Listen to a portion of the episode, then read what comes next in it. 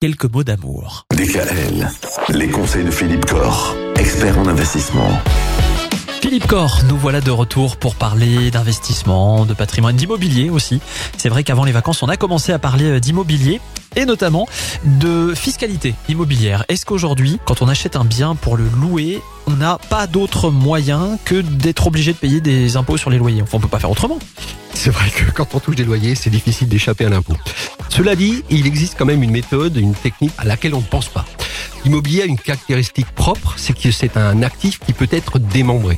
Alors démembré, ça veut dire quoi? Je peux en avoir la pleine propriété, je peux en avoir que la nue propriété, ou je ne peux en avoir que l'usufruit. L'usufruit, je l'occupe, ou j'en perçois les loyers. Nue propriétaire, j'ai un bien, mais je n'en ai pas les revenus locatifs, hein, je n'en ai pas la jouissance. Pleine propriété, j'ai tout.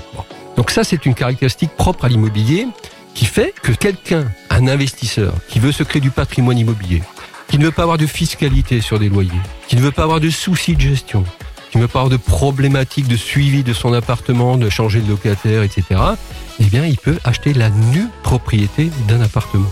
C'est acheter les murs sans acheter les contraintes.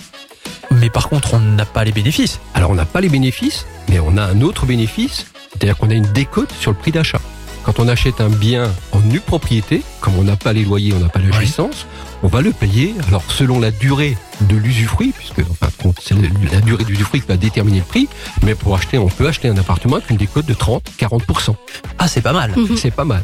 Donc j'achète un appartement qui vaut 100, je vais l'acheter aujourd'hui à valeur 60 ou 70, et dans 10 ans, je vais le récupérer. Si mon usufruit s'éteint dans 10 ans, je retrouve la pleine propriété de l'appartement dans 10 ans, eh bien dans 10 ans, je retrouve la pleine propriété de mon appartement à valeur 100.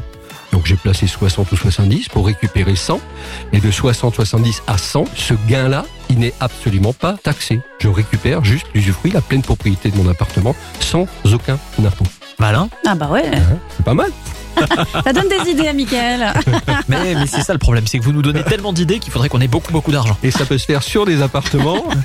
Ou ça peut se faire sur des parts des CPI. hein. D'ailleurs, on peut aussi le faire sous forme de parts de société civile de placement immobilier. Voilà. Un jour, faudra qu'on réfléchisse à l'ordre. C'est-à-dire, on part de peu d'argent.